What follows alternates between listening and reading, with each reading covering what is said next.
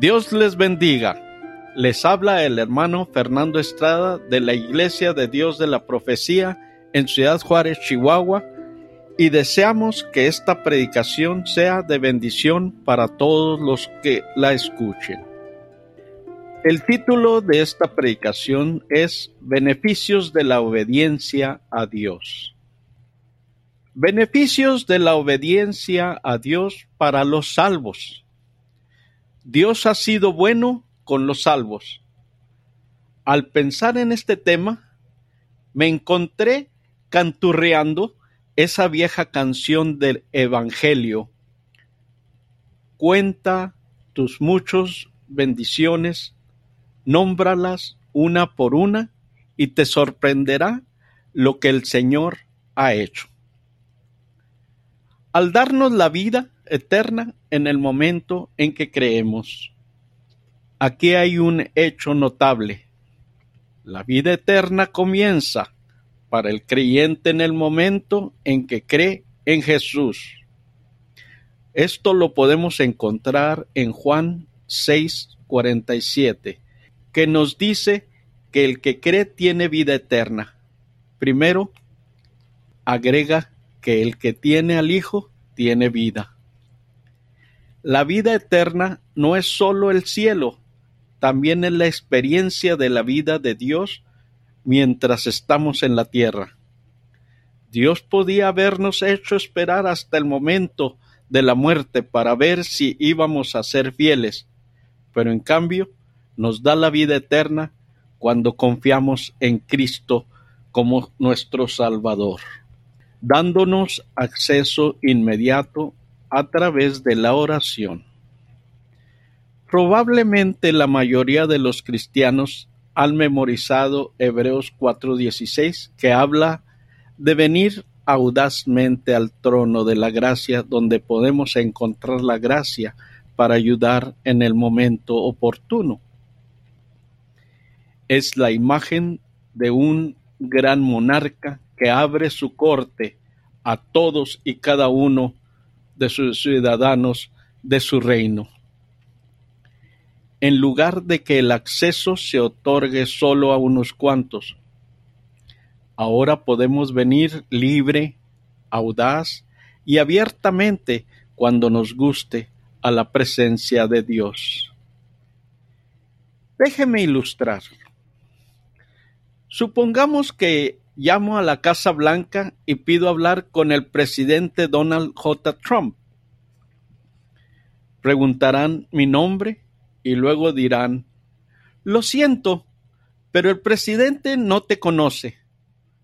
Pero yo conozco al presidente. Lo siento, no está esperando tu llamada. No importa cuánto ruegue o suplique, no lograré porque el presidente no me conoce. Aunque soy ciudadano, no tengo acceso a la casa oval. Sin embargo, cada vez que Ivanka Trump quiera hablar con su padre, ella puede entrar debido a que el presidente es su padre. Tiene acceso inmediato.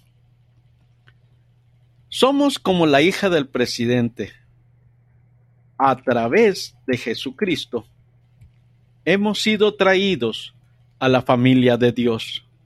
Podemos ir directamente a la oficina oval del universo y hablar con Dios mismo.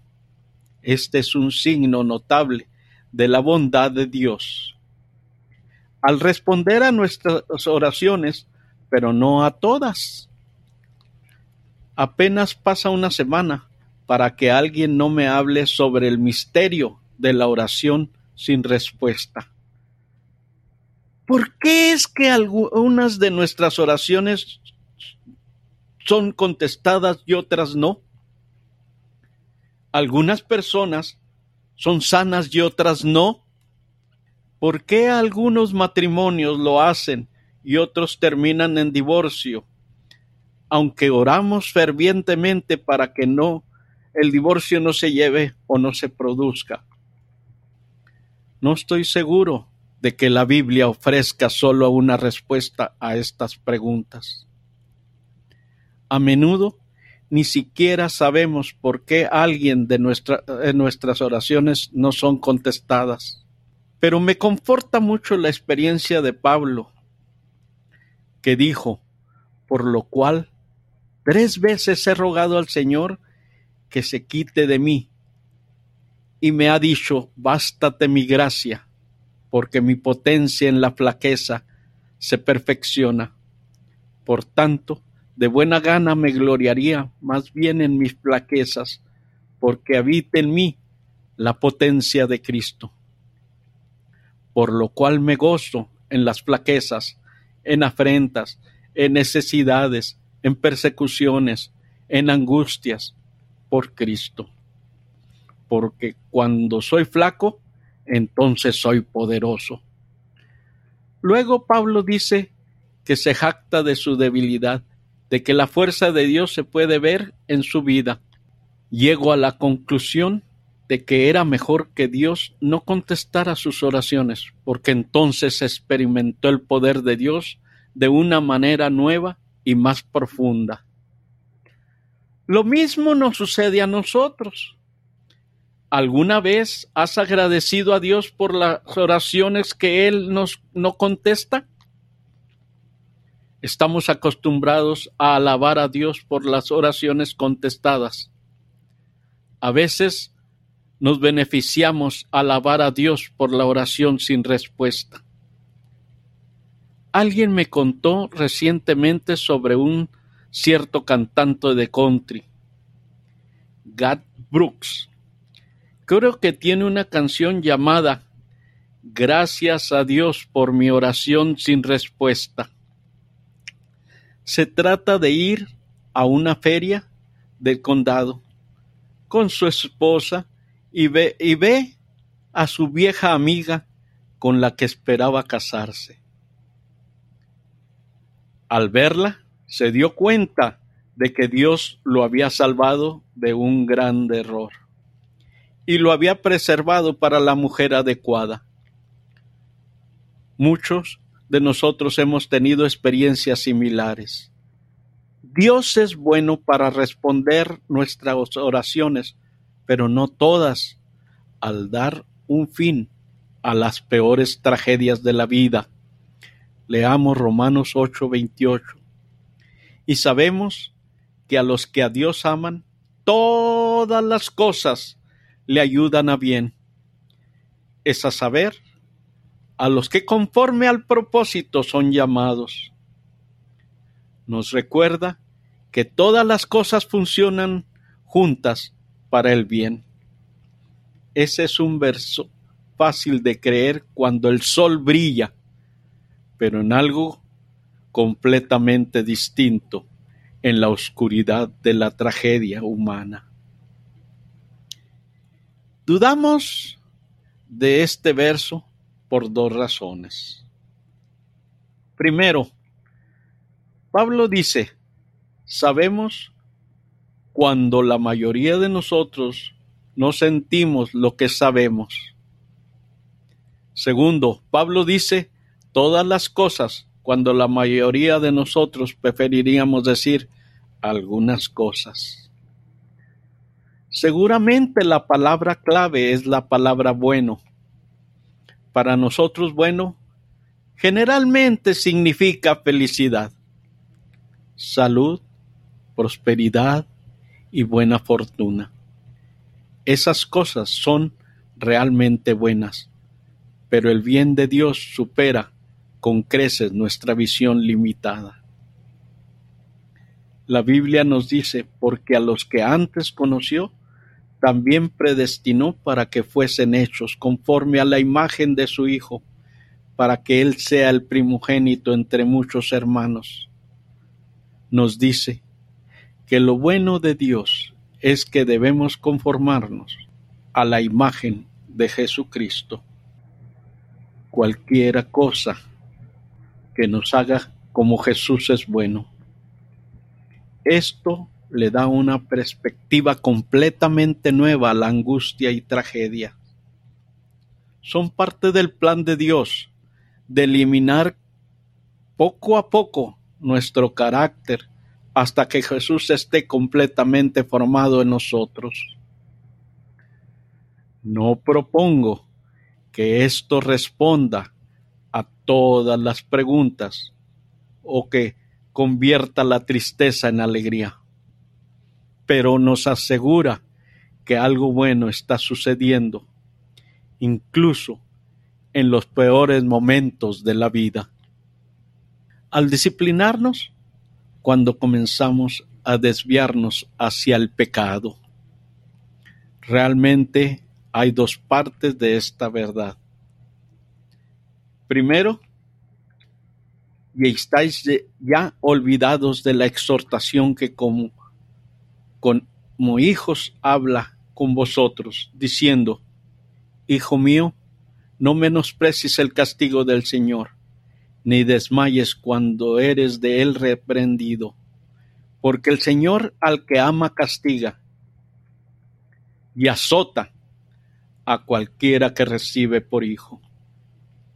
Nos recuerda que aquellos a quienes el Señor ama, Él castiga.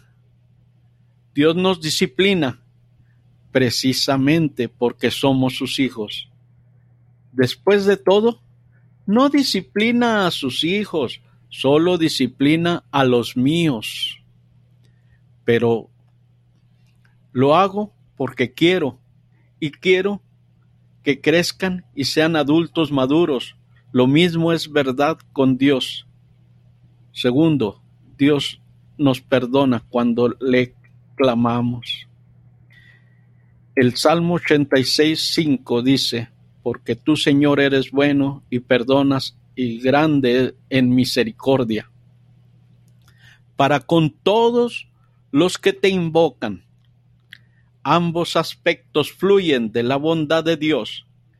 Él no nos dejará permanecer en nuestros pecados, sino también la disciplina para que podamos apartarnos de nuestro pecado. Clamar perdón y comenzar a caminar en la vida nueva, al unirnos a Cristo en su vida, resurrección. Hay muchos, pero muchos versos que enseñan esta verdad vital. Jesús dijo, yo soy la vid, vosotros los pámpanos, el que está en mí y yo en él, éste lleva mucho fruto, porque sin mí nada podéis hacer. Asimismo nos dice, con Cristo estoy juntamente crucificado y vivo no ya yo, mas vive Cristo en mí. Y lo que ahora vivo en la carne, lo vivo en la fe del Hijo de Dios, el cual me amó y se entregó a sí mismo por mí. Habla de nuestra crucifixión con Cristo, para que nuestra antigua vida haya muerto con Él y la vida que vivimos en virtud de nuestra relación con Él. De modo que si alguno está en Cristo, nueva criatura es. Las cosas viejas pasaron, he aquí todas son hechas nuevas. Lo resume diciendo, si alguno está en Cristo, es una nueva creación. Lo viejo ha pasado, lo nuevo ha llegado. Estar en Cristo significa estar unido al mismo Jesús en su vida de resurrección. En lugar de salvarnos y luego dejarnos solos, Dios se ha unido a Jesús para que nuestra victoria final sea completamente segura, dándonos el Espíritu Santo y la palabra de Dios para que tengamos todo lo que necesitamos para vivir rectamente en este mundo. Reflexionemos sobre este verso por un momento. Como todas las cosas que pertenecen a la vida y a la piedad, no sean dadas de su divina potencia, por el conocimiento de aquel que nos ha llamado por su gloria y virtud. Su poder divino nos ha dado todo lo que necesitamos para la vida y la piedad a través de nuestro conocimiento de quien nos llamó por su propia gloria y bondad. tenemos una fuente, o sea, su poder divino y un canal que es nuestro conocimiento de Él, pero sobre todo tenemos una promesa que es todo lo que necesitamos con un rango impresionante, la vida y piedad. Nadie tiene excusa para el pecado. Nadie puede decir, no puedo ayudarme a mí mismo. Los mandamientos de Dios no son graves. Nunca nos pide lo que no nos proporciona. Si pecamos, solo nos podemos culpar a nosotros mismos.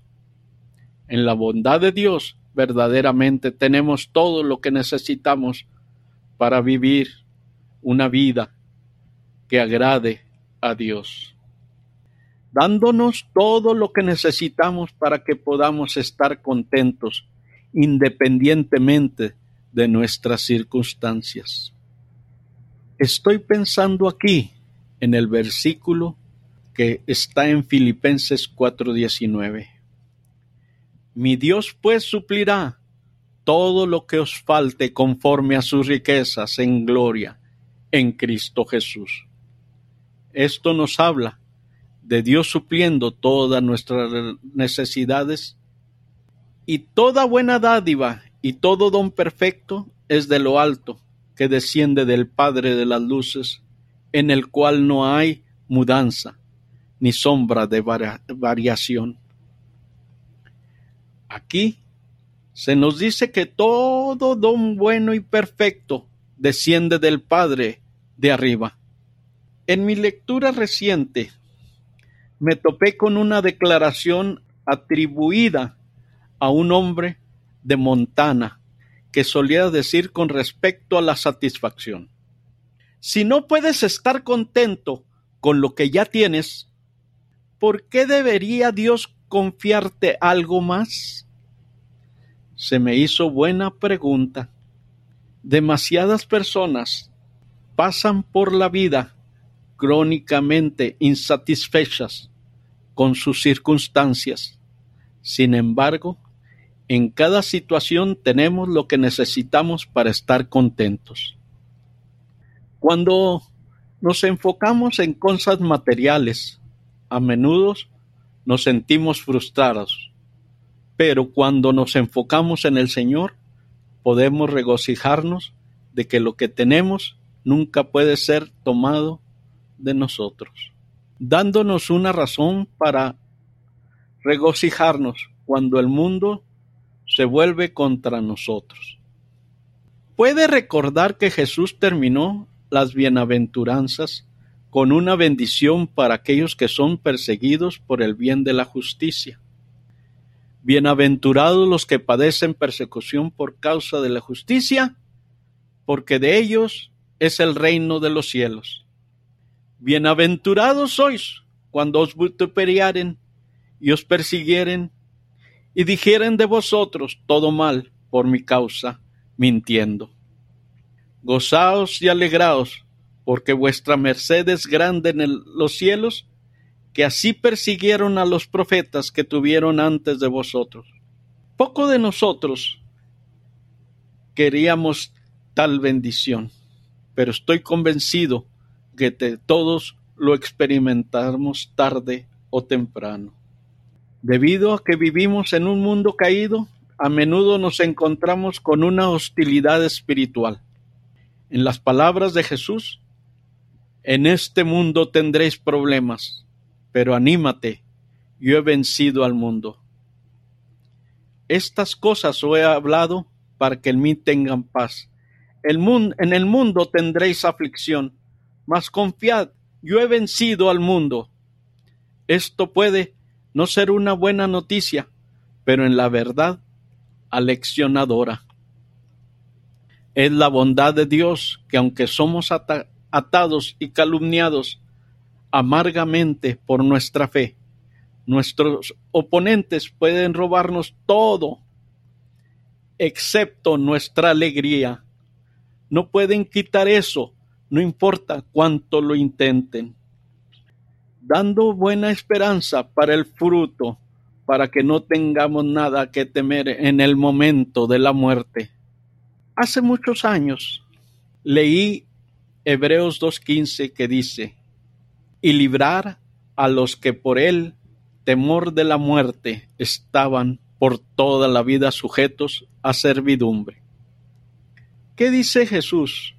Que vino a destruir a aquel que tiene el poder de la muerte, es decir, al diablo, y a librarnos a los que estamos sometidos a la esclavitud por nuestro temor de la muerte. La muerte es el gran nivelador. En esta vida hay mucha diferencia entre los hombres, pero al final dejamos la forma en que venimos desnudos e impotentes.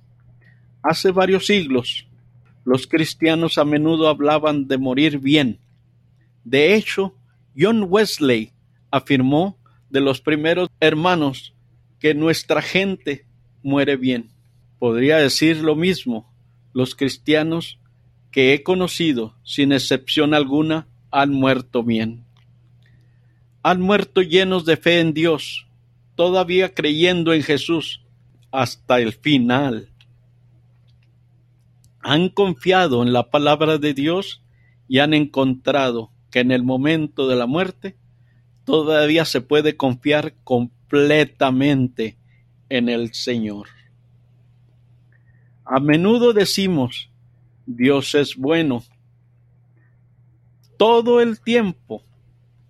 De hecho, lo es. Esta pequeña encuesta es solo eso, una pequeña encuesta. Podríamos exponer en muchas otras direcciones con respecto a la bondad de Dios. Pero todo esto es seguro. Dios es bueno si lo vemos o si no lo vemos. En la palabra del salmista, Dios es bueno y su misericordia permanece para siempre. Terminamos este mensaje con el siguiente pensamiento. La bondad de Dios es la suma total de todos sus atributos. Para decirlo de otra manera, no hay nada acerca de Dios que no sea bueno la bondad puede ser anexada a todos sus otros atributos. Su ira, misericordia, justicia, santidad, amor es bueno. Te invitamos a que nos sigas leyendo y escuchando en www.lavision.com mx. Te queremos también asimismo recordar que cada domingo escuches un diferente mensaje. Y asimismo, te invitamos a que leas nuestro blog. Te seguimos diciendo que si te quieres comunicar con nosotros, lo hagas a armandocaballero18 arroba gmail.com. Que la bendición de Dios sea con todos ustedes. Amén.